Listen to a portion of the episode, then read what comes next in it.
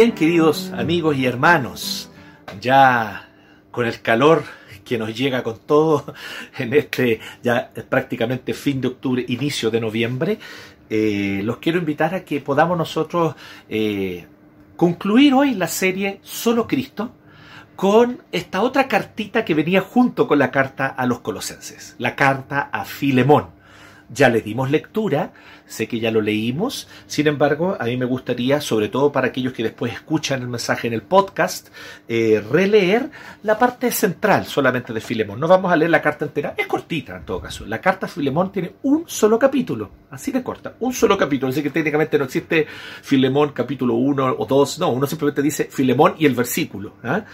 Y vamos a leer en Filemón, simplemente quiero releer eh, Filemón versos 8 al 21. Bien, solamente la parte central eh, en la que Pablo le habla a Filemón, ¿cierto? Eh, quien, es, por de alguna manera su, su discípulo en Cristo, quien es su... el, quien ha aprendido de él como apóstol. Así que con toda esta autoría apostólica, Pablo le habla a Filemón y le dice lo siguiente. Por eso, aunque en Cristo tengo la franqueza suficiente para ordenarte lo que debes hacer, prefiero rogártelo en nombre del amor. Yo, Pablo, ya anciano y ahora además prisionero de Cristo Jesús, te suplico por mi hijo Onésimo, quien llegó a ser hijo mío mientras yo estaba preso. En otro tiempo te era inútil, pero ahora nos es útil tanto a ti como a mí. Te lo envío de vuelta y con él va mi propio corazón. Yo hubiera querido retenerlo para que me sirviera en tu lugar mientras estoy preso por causa del Evangelio. Sin embargo, no he querido hacer nada sin tu consentimiento, para que tu favor no sea por obligación, sino espontáneo. Tal vez por eso Onésimo se alejó de ti por algún tiempo, para que ahora lo recibas para siempre, ya no como esclavo, sino como algo mejor, como a un hermano querido muy especial para mí, pero mucho más para ti, como persona y como hermano en el Señor. De modo que, si me tienes por compañero, recíbelo como a mí mismo. Si te ha perjudicado o te debe algo, cárgalo a mi cuenta. Yo, Pablo, lo escribo de mi puño y letra, te lo pagaré, para no decirte que tú mismo me debes tu vida o me debes lo que eres. Sí, hermano, que reciba yo de ti algún beneficio en el Señor. Reconforta mi corazón en Cristo. Te escribo confiado en tu obediencia, seguro de que harás aún más de lo que te pido. Esta es la parte central de la carta, esta breve cartita, la carta a Filemón. ¿Y por qué es tan importante y quisimos cerrar esta serie solo Cristo con la carta a Filemón? Porque si bien es muy claro, muy explícito en Colosenses cómo el apóstol Pablo construye todo un argumento y una razón para decir por qué Cristo es suficiente, no solamente es suficiente para poder tener perdón de pecados, no solo suficiente para obtener salvación personal y así poder ser librados de la condenación y tener por gracia esta vida eterna. Sí, Cristo es suficiente para darnos salvación. Cristo es suficiente para perdonar todos nuestros pecados. Su sangre lava y purifica todo pecado, no importa dónde has estado, lo que has hecho, su gracia y su perdón son inmensos, aunque tu pecado, aunque mi pecado han abundado, la gracia del Señor sobreabunda en Cristo mediante su cruz y su resurrección. Sí, Pablo enfatiza esto y lo declara de manera muy clara en Colosenses, pero también él va aún más allá y dice que Cristo es suficiente también para que nosotros tengamos una visión y una actitud frente a la vida total, total, a la totalidad de la vida, trabajo, dinero, sexualidad, ciudadanía, visión política, eh, participación ciudadana, todos los aspectos de tu vida que te puedas imaginar, todos ellos, en todos ellos y para todos ellos, Cristo es suficiente. ¿Como quién? Como Señor, como dueño, como amo, como Rey absoluto. Y por eso Pablo se dedicó a hablar ya en el capítulo 1, verso 15 en adelante, este maravilloso canto, donde él hablaba de Cristo como el principio por el cual toda la creación, todo el cosmos, todo el mundo natural, desde las, desde las partículas subatómicas hasta las, los grandes gigantescos soles y galaxias, todo, absolutamente todo, forma un todo coherente en Cristo. Todos los ecosistemas de nuestro planeta son coherentes y forman un todo coherente porque Cristo les dio ese orden, esa coherencia. Y por lo tanto, con mayor razón, ahora que el pecado ha afectado a esta creación, lamentablemente, que el pecado la ha contaminado, que el pecado la ha quebrado, ha quebrado la creación y ha quebrado las relaciones unos con otros también en esta creación, Cristo también es cabeza de una nueva creación. En Él y por medio de Él todas las cosas pueden ser redimidas. No se trata de un proyecto político, no es ese proyecto el que va a traer mayor justicia, el que va a traer paz, el que va a resolver los problemas de Chile. No es un nuevo texto constitucional, no es un candidato, no es una nueva forma de hacer política, es Cristo, es solo Cristo el que va a restaurar todas las cosas. Cristo es literal, literal, no simbólica ni metafóricamente, literal, redentor del mundo entero, redentor del cosmos completo y por lo tanto Él es suficiente para nosotros. Todos debemos verlo en Cristo, a través de Cristo y para Cristo. Así de radical es el mensaje del Evangelio, porque Cristo es sin duda alguna quien viene a traernos perdón, nueva vida y salvación, pero él, él, esto forma parte de un plan y de un proyecto aún mayor.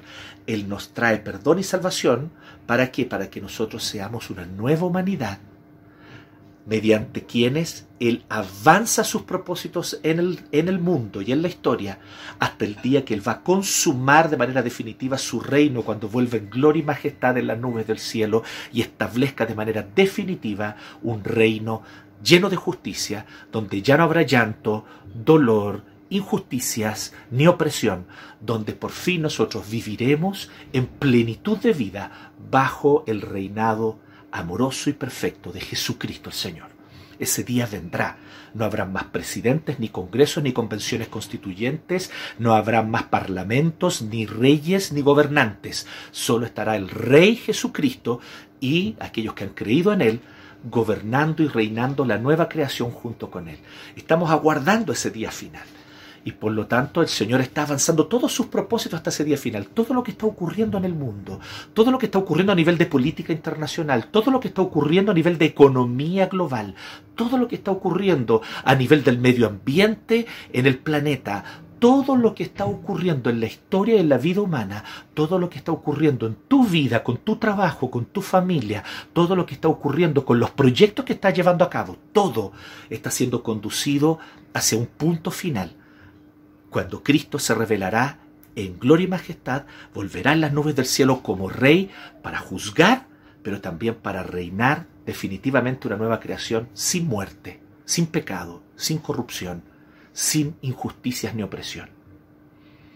Entonces, es un mensaje y una maravillosa noticia, es la buena noticia de salvación en Cristo, no solo para nuestra alma y para nuestras personas, para nosotros como personas, es la noticia maravillosa de la nueva creación que Dios va a realizar, de cómo en Cristo todas las cosas son hechas nuevas. Por lo tanto, si este es el mensaje de solo Cristo, tiene todo que ver esta carta de Filemón, la cual no nos presenta en ningún momento una exposición del Evangelio eh, detallada, no nos presenta en ningún momento una exposición de la cruz, no nos presenta en ningún momento una exposición de la resurrección y de cómo nosotros podemos tener nueva vida en Cristo mediante su perdón y su gracia, con lo fundamental y central que esto es en toda la escritura, pero aquí en Filemón esto no aparece. Y nosotros entonces nos podemos preguntar por qué entonces esta carta el Espíritu Santo la inspiró y el Espíritu Santo guió para que estuviese en el canon. ¿Por qué no fue simplemente una carta personal de Pablo que quedó allí perdida en la historia? ¿Por qué esta carta se mantiene? Porque sigue siendo verdad que Cristo es el redentor de todo el cosmos y por tanto también el redentor de las relaciones sociales. Toma nota de esto. Cristo es el redentor de las relaciones sociales. Cristo es el que restaura las relaciones sociales que están rotas, quebradas por la opresión, por el odio, por la suspicacia, por el prejuicio y por el odio mutuos todo esto viene a ser lavado por la obra de Cristo como redentor de todo el cosmos. Así que no podíamos cerrar esta serie de Colosenses, esta cartita que venía en, una mano, ¿cierto? Eh, junto con la carta Filemón, que era la otra carta que venía en la otra mano. Estos dos rollos venían juntos a los hermanos de Colosas, uno para ser leído toda la iglesia y el otro para Filemón y su familia que habitaba en su casa. Muy probablemente a quienes menciona aquí, que son eh, Apia, ¿cierto?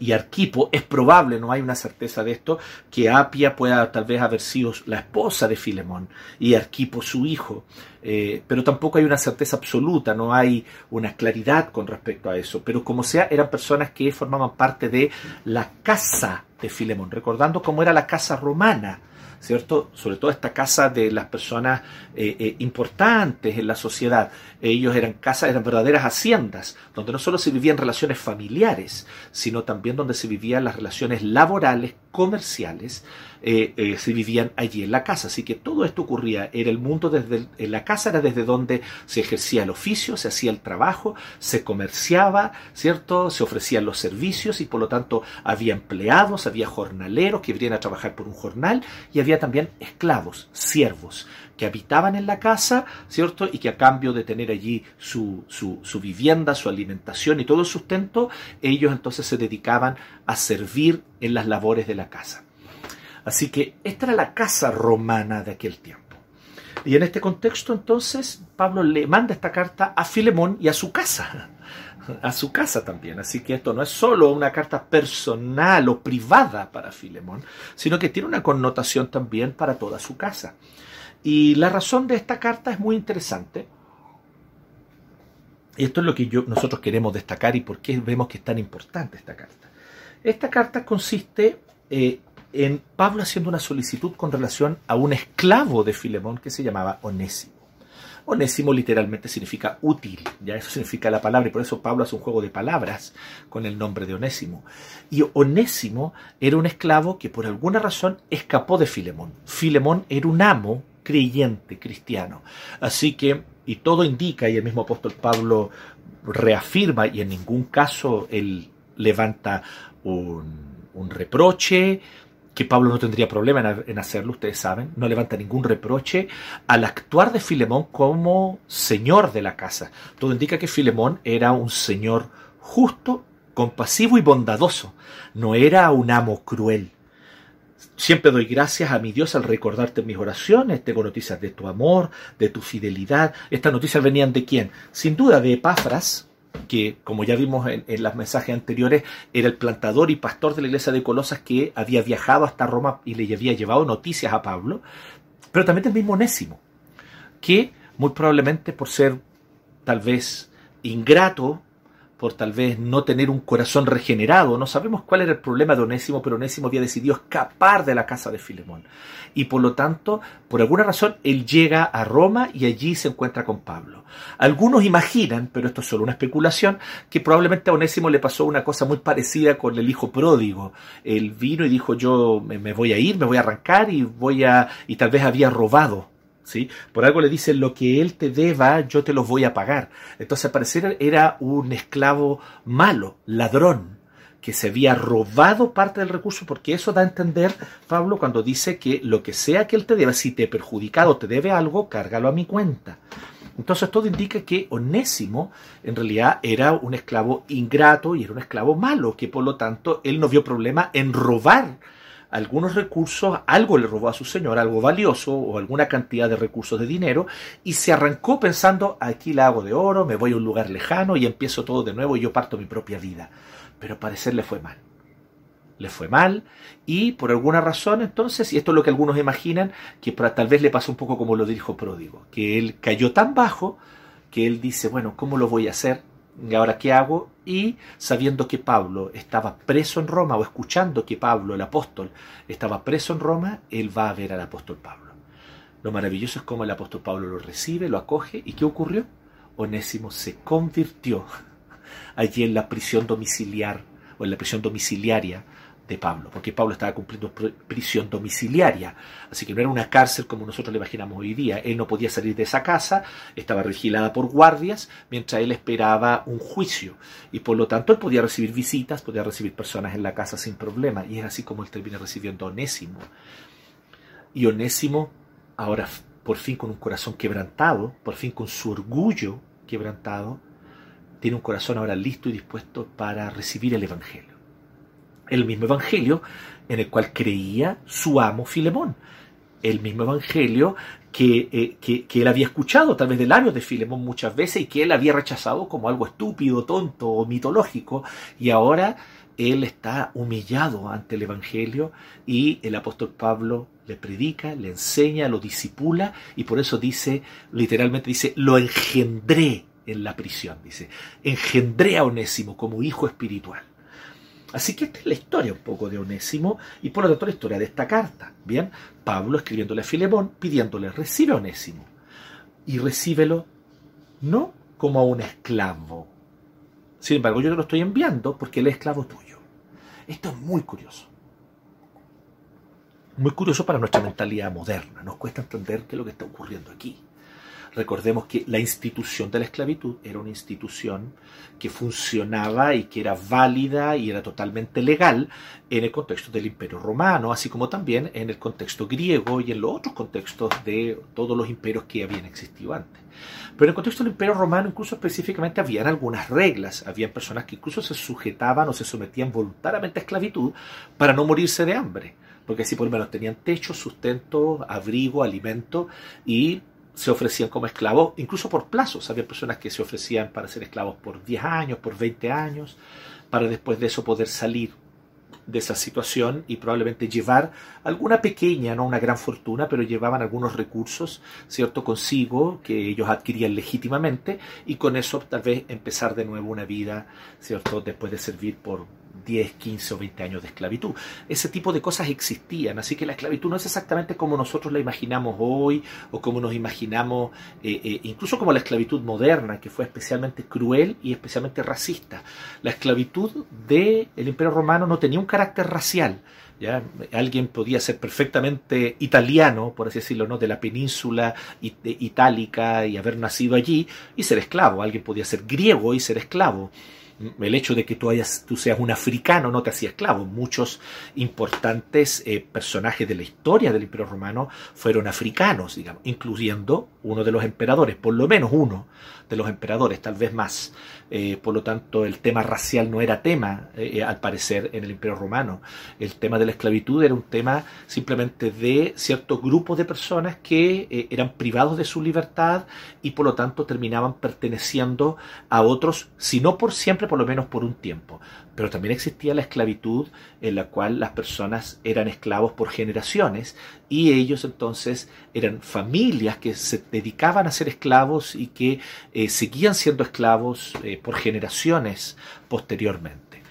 Y existían también leyes para libertar a esclavos también existían. Entonces, ya era una, por decirlo, una institución relativamente compleja, no es tan simple esto de la esclavitud en el Imperio Romano.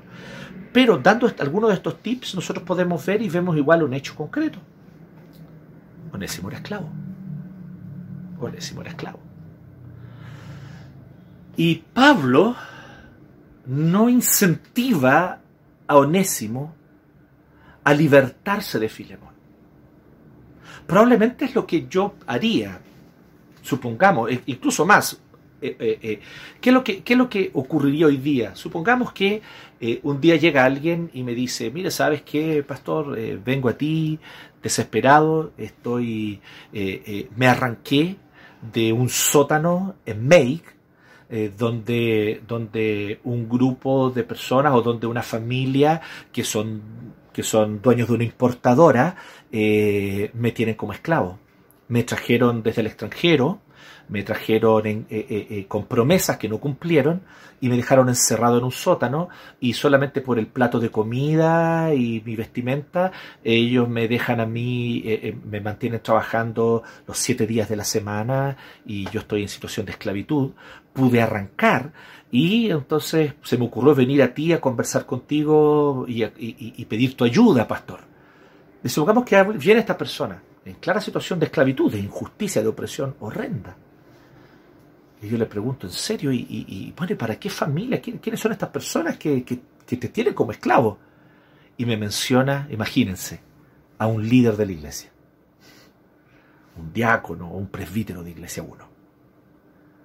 No les quepa duda que eso sería motivo de disciplina inmediata para ese diácono, ese presbítero. No les quepa duda.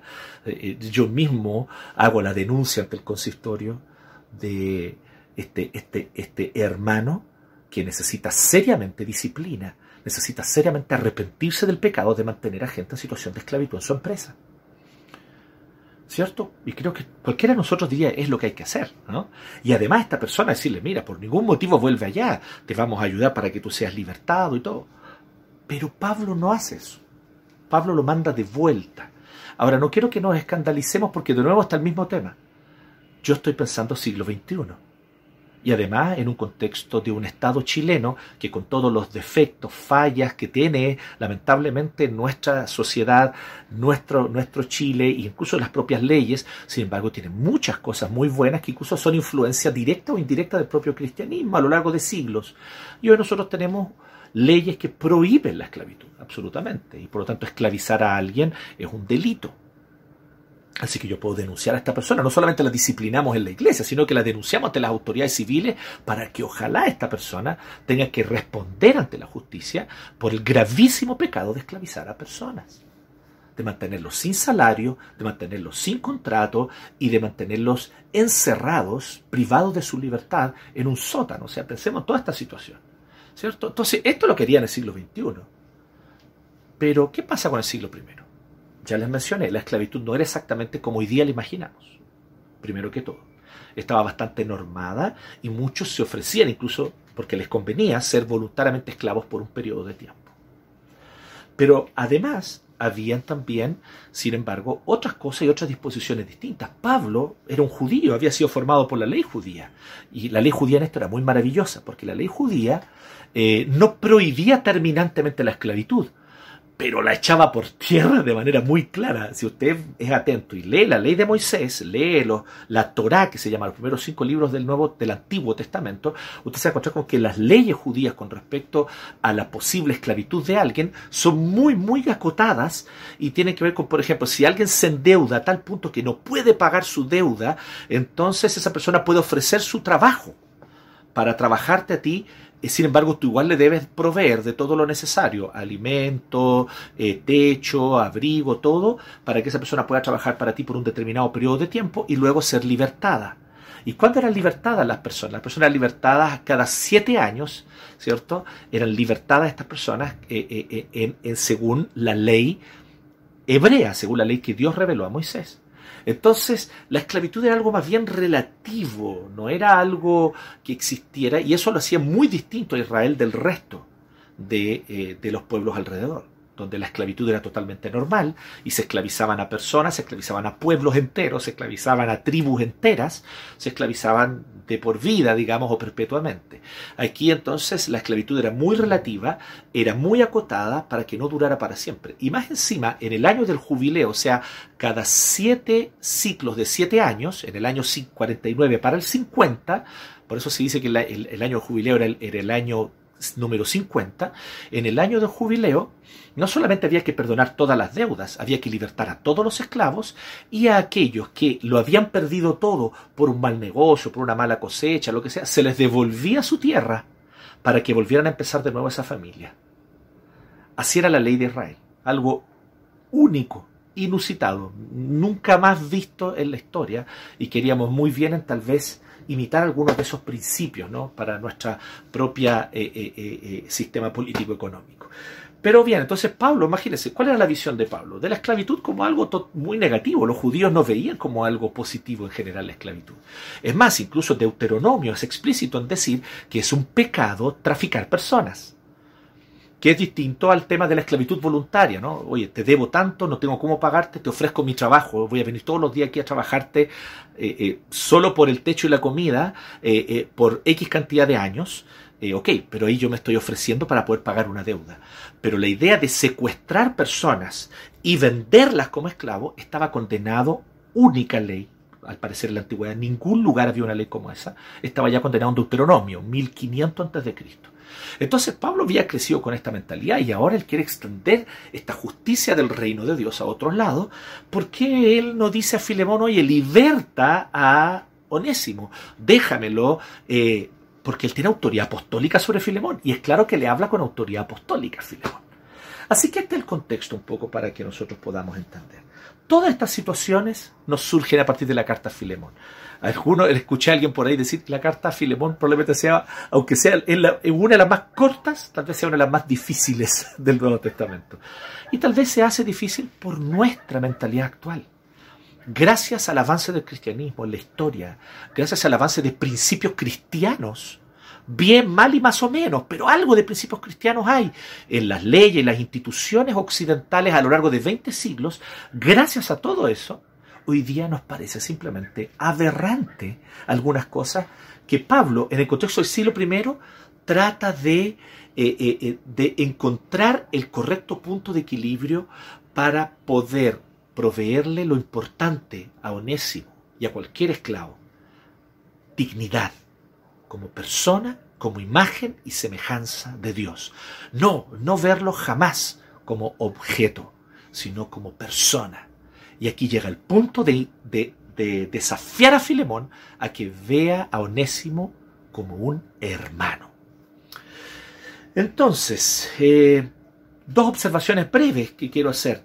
Los temas sociales no están separados del Evangelio. Si así fuera, si fuera algo, bien, saben que los temas sociales son un apéndice, son un resultado del Evangelio. Entonces no veo por qué el Espíritu Santo habría mantenido una carta como Filemón, como canon escritural. No veo por qué el Espíritu Santo habría guiado a ese, en eso. ¿Por qué el Espíritu Santo habría inspirado a Pablo esta carta? Pero esta dicotomía evangélica que no es otra cosa sino una, eh, eh, yo, yo, lo tiendo a llamar una dicotomía postraumática. El trauma del liberalismo teológico lamentablemente traumó al mundo evangélico. El mundo evangélico se mantuvo fiel a la escritura, fiel a la Biblia, defendiendo la veracidad de la escritura y la inspiración de la palabra de Dios. Maravillosas verdades que el mundo evangélico mantuvo, ¿cierto? Y defendió frente al avance del liberalismo y del racionalismo teológico desde el siglo XIX e inicios del XX. Así que eso lo alabamos. Pero ¿cuál fue el problema? Que sin embargo, el liberalismo teológico, como ya no tenía contenido, porque era tan racionalista y tan cientificista, que negaba lo sobrenatural, negaba el actuar del Espíritu Santo, incluso llegaron a negar que Jesús era Dios, llegaron a negar su, su, su, su nacimiento virginal, llegaron a negar su resurrección corporal, o sea, doctrinas cardinales del cristianismo, hechos históricos, ellos los negaron. Entonces este racionalismo del liberalismo teológico llevó a que su mensaje se desinflara por completo, un mensaje sin poder, un mensaje sin relevancia, porque no tiene el poder de Dios. El liberalismo teológico, de hecho, es una aberración que distorsionó a tal punto la doctrina bíblica que ya no es más doctrina bíblica, ya no es más cristianismo, como bien dijo un gran teólogo presbiteriano de inicio del siglo XX, John Gresham Machen. El liberalismo es otra religión, llega a ser otra religión, ya no es más cristianismo. Y esto concordamos 100% con esto. Sin embargo, como ya no tenía la predicación del Evangelio, ¿a qué se dedicó entonces el liberalismo teológico? A solo hacer obras sociales, acción social. Porque no, creían en el valor del evangelismo, no creían en el poder de la palabra de Dios. Así que lo único que tenían a su alcance era la obra social y la acción social incluso el activismo político en muchos momentos, a favor de causas que eran justas, no, eran causas malas. Eh, la igualdad de oportunidades para hombres y mujeres, cosa que muchos evangélicos también apoyaron, ¿ah? no era algo exclusivo de los liberales. Pero eh, eh, ellos fueron trabajando y, y uniéndose fuertemente al movimiento de los derechos civiles en Estados Unidos y otras cosas. Y entonces eso de a poquito, a medida que avanzaban las décadas, el movimiento evangélico, que fue un movimiento muy comprometido muy comprometido en abolir la esclavitud, en, buscar la igualdad social de hombres y mujeres, en, en formar instituciones que promovieran no solamente el Evangelio, sino también el bienestar de las comunidades. El, el, mundo evangélico fue muy activo en eso desde el siglo XVIII, XIX, etc. Pero ahora, por causa del liberalismo teológico, que solamente hacía esas cosas sociales, pero ya no tenía predicación del Evangelio, el mundo evangélico reaccionó de manera postraumática, por eso digo postraumática. Y empezaron a decir, no, que lo único importante era predicar el Evangelio. Y la acción social se la dejaron a los liberales. ¡Qué error! Porque el reino de Dios es ambas cosas. El reino de Dios no te invita a optar.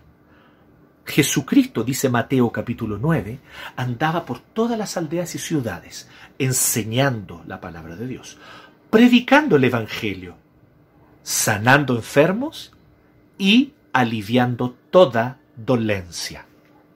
Esta es la misión. Cristo es nuestro modelo de misión. Enseñar la palabra, predicar el Evangelio. Pero no solo eso, predicar el Evangelio del reino, sanando a aquellos que están heridos, dolidos, a aquellos que están sufriendo y eh, también sanando toda dolencia, no solo sanando enfermedades, sino toda dolencia. La falta de comida, la falta de techo, la falta de abrigo deben ser una preocupación y forman parte de la misión de Dios también. Así que a la luz de la Biblia esta dicotomía no existe, ¿no? Acción social o predicación del Evangelio, no existe. Y la carta Filemón para mí es una demostración de eso, porque es una carta totalmente enfocada, prácticamente totalmente enfocada en las implicaciones sociales del Evangelio. Y totalmente enfocada, una carta enterita del Nuevo Testamento solo para eso entonces forma parte del Evangelio. Así que aquellos que proponen una dicotomía que solamente debemos predicar y nos debemos preocuparnos de lo social, lamentablemente no tienen una visión bíblica. Pero una segunda observación que yo quiero hacer es, ¿qué tipo de visión debemos tener los cristianos sobre los temas sociales a la luz de Filemón? Y aquí me causa bastante curiosidad el hecho de que es muy difícil poder eh, eh, agarrar la visión eh, de Pablo, la visión escritural, la visión del Nuevo Testamento. Para nosotros que estamos acostumbrados a pensar en términos de izquierdas versus derechas, donde, donde una postura es divinizada y la otra satanizada. Eh, progresismos versus conservadurismos, donde una postura es de Dios y la otra es de Satán eh, donde estamos acostumbrados a, contraponer lo revolucionario contra lo conformista, eh, donde uno es totalmente asociado con la cobardía diabólica y lo otro no, es valentía de Dios. Eh, y estamos totalmente enfrentados unos contra otros. Ahora, a puertas de una próxima elección presidencial, eso se nota tanto, mis queridos hermanos, y ustedes saben, una vez más les vuelvo a decir, aquí en esta iglesia no les vamos a decir por qué candidato votar vote a conciencia, pero vote informadamente, no solo al respecto del programa del candidato, de las propuestas, sino al respecto de su propia visión como cristiano. Y vote siempre recordando esto. Baje, bájese del pony y baje a su candidato del pony también. La política es el arte de lo posible. Se hace lo que se puede en un mundo caído y afectado por el pecado. Se hace lo que se puede. Debemos admitirlo aunque les duela en el corazón a los revolucionarios, que piensan que, que, el ser humano es capaz de revolucionar la realidad. El ser humano no va a revolucionar nada, solo lo echa a perder, solo lo pudre todo, porque es pecador, porque no hay justo ni a un uno. No hay justo en la izquierda, no hay justo en la derecha, no hay justo en el centro, no hay justo ni a un uno. Entonces, la política es el arte de lo posible. Votar por el candidato que tal vez tenga posibilidades de embarrarla menos, y de arreglar algunas cosas que no van bien en nuestro país. Y vota conciencia, no condena al que vota por otra cosa distinta que usted, y eso es. Así es como hemos propuesto en nuestra iglesia y lo vamos a seguir proponiendo. Bien. Pero en medio de esto, ¿qué tipo de visión debemos tener los cristianos sobre el tema social a la luz de lo que pasa aquí con Pablo? Retomo la pregunta y rápidamente solamente me pregunto lo siguiente. ¿Es Pablo un conservador ¿O es Pablo un progresista? Pablo toma a Onésimo después de que Onésimo fue convertido a Cristo, Onésimo se arrepiente, se duele, tal vez le confiesa a Pablo, Pablo, tengo que confesarte este terrible pecado, yo le robé al amo Filemón. Le robé, fui, no solamente fui ingrato con él, no solamente no reconocí sus bondades, no solamente no reconocí que él era un amo totalmente distinto a los otros amos porque él tenía Cristo en su corazón, sino que además le robé al amo Filemón y con esa plata que me robé me arranqué de la casa. Le debo más de lo que puedo pagar. Esta es la realidad. Y Pablo viene, lo toma y le dice, ok, tú vas a irte de vuelta donde tu amo, para volver a ser un esclavo bajo su alero, bajo su señorío. ¡Qué conservador! O será progresista, porque le dice a, Filemón, te envío Onésimo, pero no lo recibas como esclavo, sino como hermano. Ya vamos a entrar en este detalle aquí, que este detalle es muy subversivo. Ya les voy a explicar por qué. Usted no lo va a entender con mente del siglo XXI. Esos son los malos lectores, ¿no? Usted quiere ser un mal lector, lea con los lentes de sus ideologías y de sus visiones del siglo XXI los textos antiguos y usted no va a entender porquería ninguna. Usted va a distorsionar todas las cosas y va a ser lo que se llama un pésimo, pésimo lector. No sea un pésimo lector, sea un lector bueno, sabio, inteligente Póngase en el lugar del siglo I, conozca el contexto del siglo I, y usted va a ver que es profundamente subversiva esta frase de Pablo. No lo recibas como esclavo, sino como un hermano. Entonces es progresista Pablo, porque lo que él está proponiendo subvierte la relación amo-señor. Yo diría que es conservador, ¿saben por qué es conservador? Porque Dios no diseñó esclavos cuando creó. Dios diseñó esclavos. Dios dijo así, creó a Adán y luego entonces creó a un Adanito inferior para que le sirviera. No hizo eso. Dios creó varón y mujer, ambos igualmente imagen y semejanza de Dios, para ambos por igual poder cuidar y cultivar el huerto que Dios les dio. Es más, a la mujer le da un título de mucha honra. Dice que la mujer es ayuda idónea, la mujer es Eser, la palabra hebrea. Y Eser es uno de los títulos del propio Dios. Jehová es mi ayuda, Jehová es nuestra ayuda, Jehová es nuestro Eser. Y a la mujer le da el propio título, uno de los títulos de Dios se lo da a la mujer y dice la mujer va a ser Eser del hombre. ¿Y qué es ayuda? No es el inferior que me ayuda, el ayudante, el junior. No, no, no. Ayuda significa el que es capaz de hacer lo que yo no soy capaz de hacer. Por eso Dios nuestra ayuda, porque nosotros no somos capaces de salvarnos a nosotros mismos. Él nos salva, Él es nuestra ayuda. Bueno, la mujer es capaz de cosas que el hombre no es capaz. Por eso ella es su ayuda. Entonces vemos más bien una creación donde hay igualdad de dignidad, de posición delante de Dios, varón y mujer, y no vemos en ningún lado que Dios haya creado un esclavo para Adán y Eva. Así que si ustedes preguntan a mí, creo que es bien conservadora la propuesta de Pablo de subvertir la institución de la esclavitud, para que ojalá deje de existir o deje de ser relevante, pierda toda relevancia esta distinción amo-esclavo. Eh, pero al mismo tiempo es bastante progresista, porque va atentamente y subvierte, eh, eh, va intencionalmente, quiero decir, a subvertir una institución tradicional no solo del imperio romano, sino también del imperio griego y de todos los imperios anteriores a eso, una institución de siglos, la esclavitud. Y Pablo subvierte la esclavitud como institución con sus instrucciones. ¿Pablo era conformista o revolucionario? No incita a la rebelión a Onésimo, no le dice, Onésimo, levántate en armas, lucha por tus derechos, ve allá donde Filemón e incéndiaselo todo por ser un, ser un señor y un dueño de esclavos, por ser un esclavista. No le dice eso, le dice, anda y sirve a tu señor Filemón por todo lo que tú le debes. Vuelve a servirlo. No incita a la rebelión, no lo incita a la lucha armada, no lo incita a, la actitud incendiaria. Entonces es conformista. ¿O es revolucionario? Porque la actitud que Pablo exige de Filemón es como chispa en pasto seco. ¿Saben por qué? Porque si Filemón recibe a Onésimo y no por lo menos lo castiga públicamente, que era lo mínimo.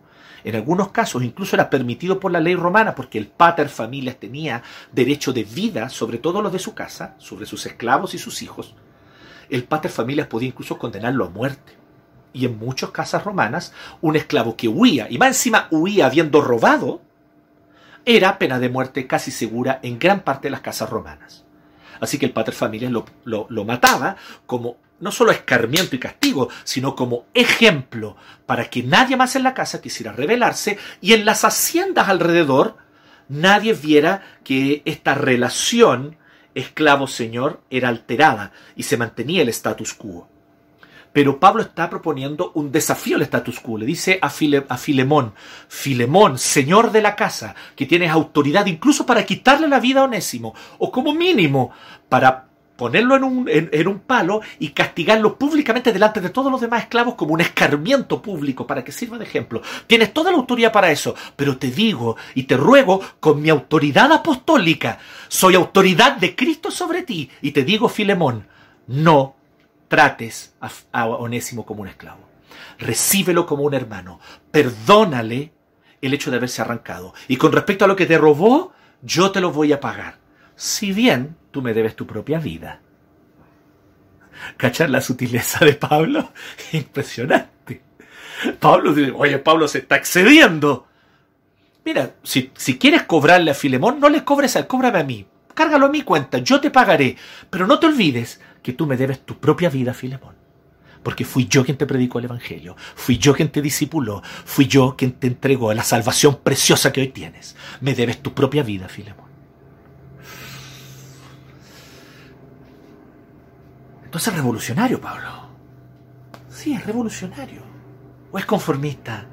Porque manda un... Como que nuestras categorías no nos caben, ¿cierto? Eh, eh, eh, ¿Pablo está a favor del poderoso? ¿O está a favor del oprimido? Porque cuando leemos la carta a Filemón, habla en tan maravillosos términos sobre Filemón. Alaba a Filemón por su fidelidad, por su amor, y lo reconoce como un siervo fiel y tiene plena confianza en él. Dice, Filemón, realmente tú eres un siervo del Señor al cual yo tengo profundo cariño. Onésimo, Onésimo es mi propio corazón. A Onésimo es mi hijo que engendré en las prisiones. Lo amo profundamente porque es mi hijo espiritual. Entonces, ¿está a favor de quién, Pablo? ¿Está a favor del oprimido o está a favor del poderoso? Ups, tampoco cae en esas categorías, Pablo. Ojalá te empieces a dar cuenta, querido hermano y querida hermana, cuán pobres son las categorías político-ideológicas de hoy, para que tú, que confiesas tu fe en Cristo, las vivas. Ya es tiempo que las abandones, ¿no crees? Son categorías idólatras, mundanas, propias de sabiduría de este mundo que se deshace. Cristo nos invita a un camino más excelente. Por lo tanto, cerramos con esto. Pablo en esta carta nos presenta, por así decirlo, o desde esta carta, podemos sacar cuatro tips para cambiar el mundo. cuatro tips para cambiar el mundo. Y con esto quiero yo cerrar. Primero, encarnarse. Primer tip para cambiar el mundo, encarnarse. ¿Qué significa encarnarse? Significa involucrarse en el contexto donde estoy. Vivirlo en carne propia. Encarnarse es una palabra que tiene un concepto y que tiene un origen teológico. El verbo se hizo carne y habitó entre nosotros. Y vimos su gloria, gloria como del unigénito del Padre, lleno de gracia y de verdad. A eso es llamada la iglesia, a encarnarse. Y Pablo, conociendo que, si bien él es judío, él ama la Torá, ama las leyes judías, pero sabe que estas leyes no se aplican en el imperio romano. Entonces él dice, ¿cómo yo puedo, de alguna manera, encarnarme, respetar las leyes romanas, pero en el respeto de las leyes romanas, introducirle una bombita de tiempo? Qué subversivo, Pablo, ¿eh? Introducir una bombita de tiempo que va a producir un efecto, vuelvo a decirlo, como una chispa en pasto seco. Ya van a ver por qué.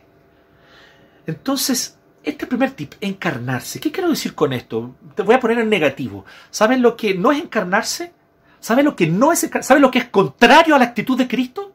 Porque Cristo se encarnó, él fue un judío del siglo I, se vistió como judío del siglo I, respetó las leyes del judaísmo del siglo I y respetó incluso a las autoridades e incluso a la ocupación romana que estaba allá en Palestina en el siglo I.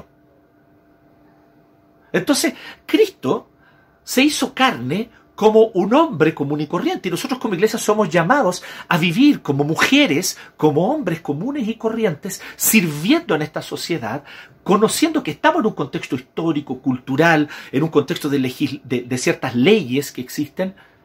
¿Y cómo podemos nosotros entonces trastocar aquello que es injusto, pero desde dentro? Eso es lo que hace Jesucristo y a eso es invitar a la iglesia, encarnarse. Por lo tanto, te digo en negativo. ¿Sabes lo que no es encarnarse?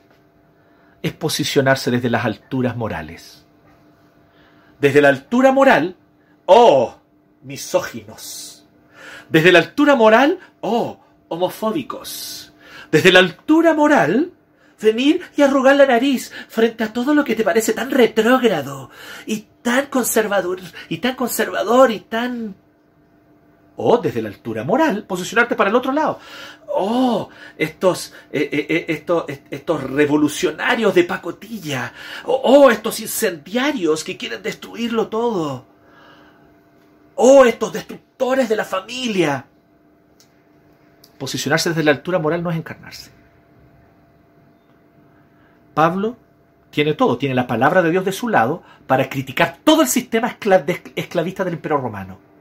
Tiene la Torá, la ley que él tenía desde Moisés, para criticar todo ese sistema y él no lo hace. ¿Sabe lo que hace?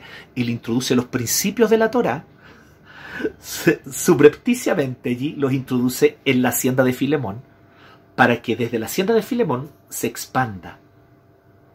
Pablo tampoco tiene metas inmediatas a todo esto, ¿no? No es un inmediatista, no es cortoplacista. Él sabe que cambiar el mundo es una tarea que incluso no le corresponde a él terminarla.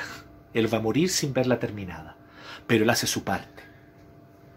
Encarnarse no posicionarse desde las alturas de la superioridad moral, desde la superioridad espiritual, de la superioridad ideológica, porque tú lograste entender cosas que otros no, porque tú leíste esos maravillosos autores que hoy día te permiten entender la maravilla del liberalismo económico, porque tú leíste a Hayek y no como esos otros que no tienen idea de lo que hablan, o porque al contrario, porque tú eh, sí leíste realmente autores revolucionarios y entiendes el sistema opresor que es este capitalismo y cómo no como es superioridad moral no es encarnarse, no es la de Cristo, no fue lo que Jesús hizo. El verbo se hizo carne y habitó entre nosotros.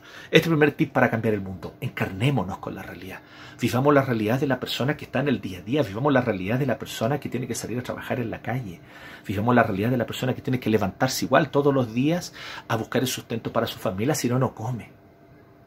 Encarnarse. Porque desde las alturas morales no vamos a cambiar nada. Segundo, ser compasivo con todos. Ser compasivo con todos. Esto es lo segundo que aprendemos de, la carta a Filemón. Cómo Pablo trata a Filemón y cómo Pablo trata a Onésimo. Los trata con amor por igual. Y esto es lo más subversivo. ¿Sabes por qué? Todos son imagen y semejanza de Dios. Entonces tenemos que evitar a toda costa transformar al otro en monstruo. Transformar al otro en monstruo. Eres un fascista y el fascismo es monstruoso y ay, si hay, si hay palabra menos definida, en estos días es la palabra que tiene menos definición, es una palabra tan líquida, una palabra que no tiene sentido y que cada uno la usa a su conveniencia, fascismo, fascista. Qué palabra más mal utilizada por todos lados. ¿Para qué sirve esa palabra? Solo para demonizar al otro, para transformarlo en un monstruo, para no verlo como imagen y semejanza de Dios. Arrepiéntete, mi hermano, eso. Somos todos imagen y semejanza de Dios. Y todos caídos y pecadores. No hay justo ni un uno. Todos necesitados de redención. Por lo tanto, aprendamos ser compasivos con todos. En tercer lugar, ser mansos y astutos. El tercer tip. Miren qué interesante. Primero, encarnarse.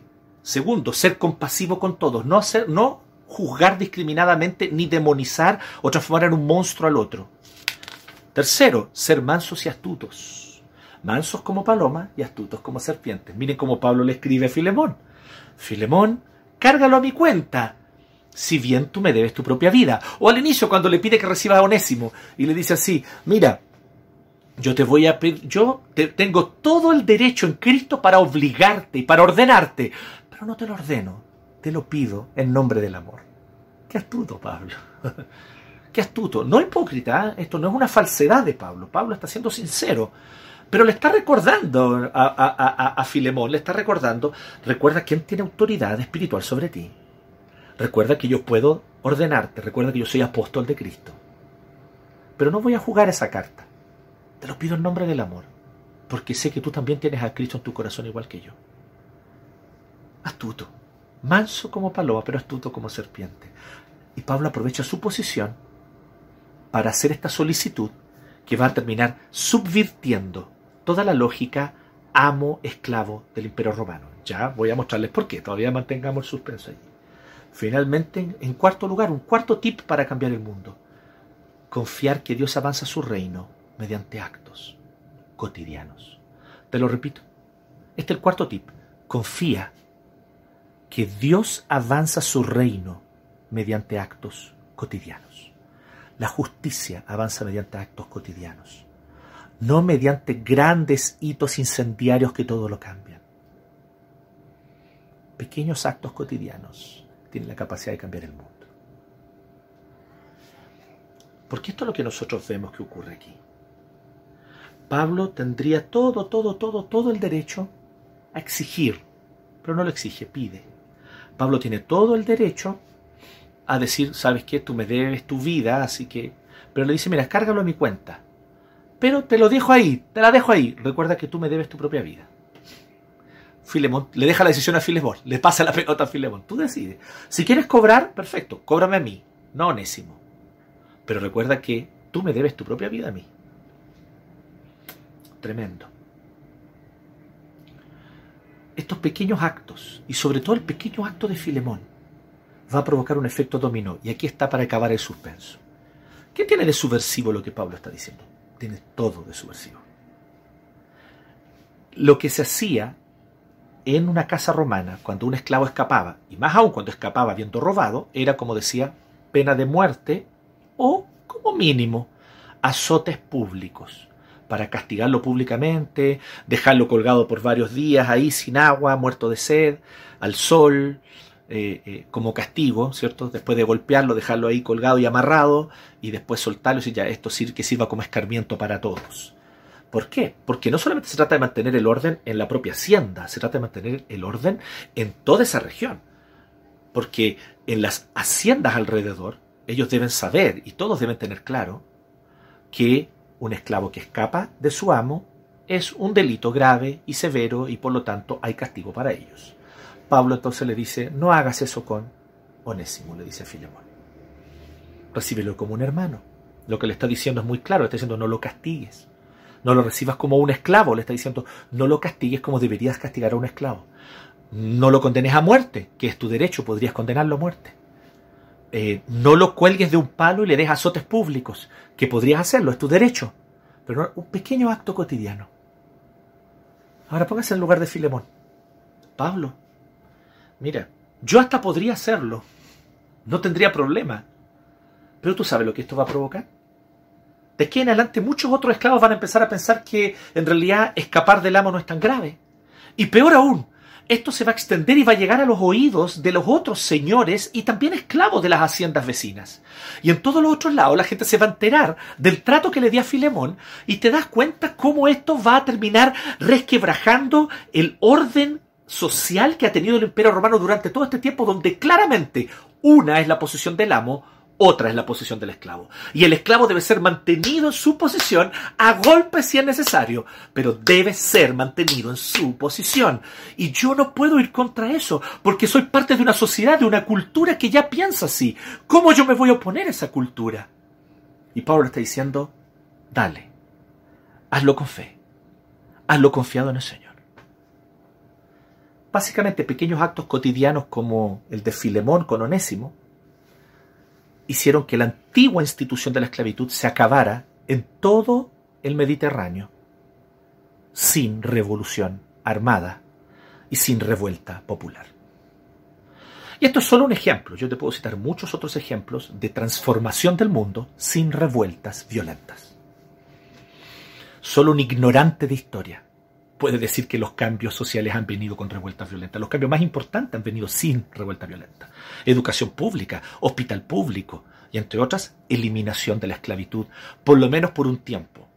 Porque lamentablemente después, con la ideología de la supremacía del hombre blanco, resurge la esclavitud, pero de una manera aún más horrible, con este rostro racista desde el siglo XV, XVI en adelante, lamentablemente. Pero esa es otra historia en la cual no vamos a entrar ahora, en este momento. Lo importante es que tú sepas que esto que hizo Pablo y esto que hace Filemón al obedecer a Pablo fue un pequeño acto cotidiano. Tomar a Filemón, abrazarlo y decirle, hijo, qué bueno que volviste. Y esto, y la voz se corrió, esto se supo en toda la hacienda. Y de un par de semanas después ya se sabía en las haciendas vecinas. ¿Ustedes cachan cómo esto cambió? Todo el mundo en esa región. Las discusiones que esto provocó. Esto es espiritualidad. Esto es espiritualidad cristiana. Esto es reino de Dios. Que si tú tienes una empresa, des un salario digno, ético, correcto a tus empleados. Sí, la ley te dice el mínimo, pero tú sabes que puedes darles más que el mínimo. Y si es así, si los números te dan, entonces tú lo haces. Porque tú sabes que gracias al trabajo de ellos y al sacrificio que ellos hacen todas las mañanas levantándose muy temprano para llegar al lugar de trabajo, en micros llenas, en metros llenos, tú sabes que es gracias al trabajo de ellos que tu empresa ha prosperado. No negarles un beneficio, contratarles un seguro. Ah, es que la ley no me obliga. No te obliga la ley. Pero tienes la capacidad de hacerlo. Y la ética de Cristo te lo pone por delante. ¿Dónde está el seguro de tus trabajadores? ¿Dónde está el contrato de ellos? ¿Dónde están las cotizaciones? Si es que no les estás pagando cotizaciones, ahí ya es ilegal incluso. Pero hablemos de más allá de lo legal, ¿ok? Yo cumplo con la legalidad, pero ¿qué más hago? ¿Has estudiado el índice de desarrollo humano, por ejemplo, en tu sector, en tu comuna o en, esta, o en tu ciudad?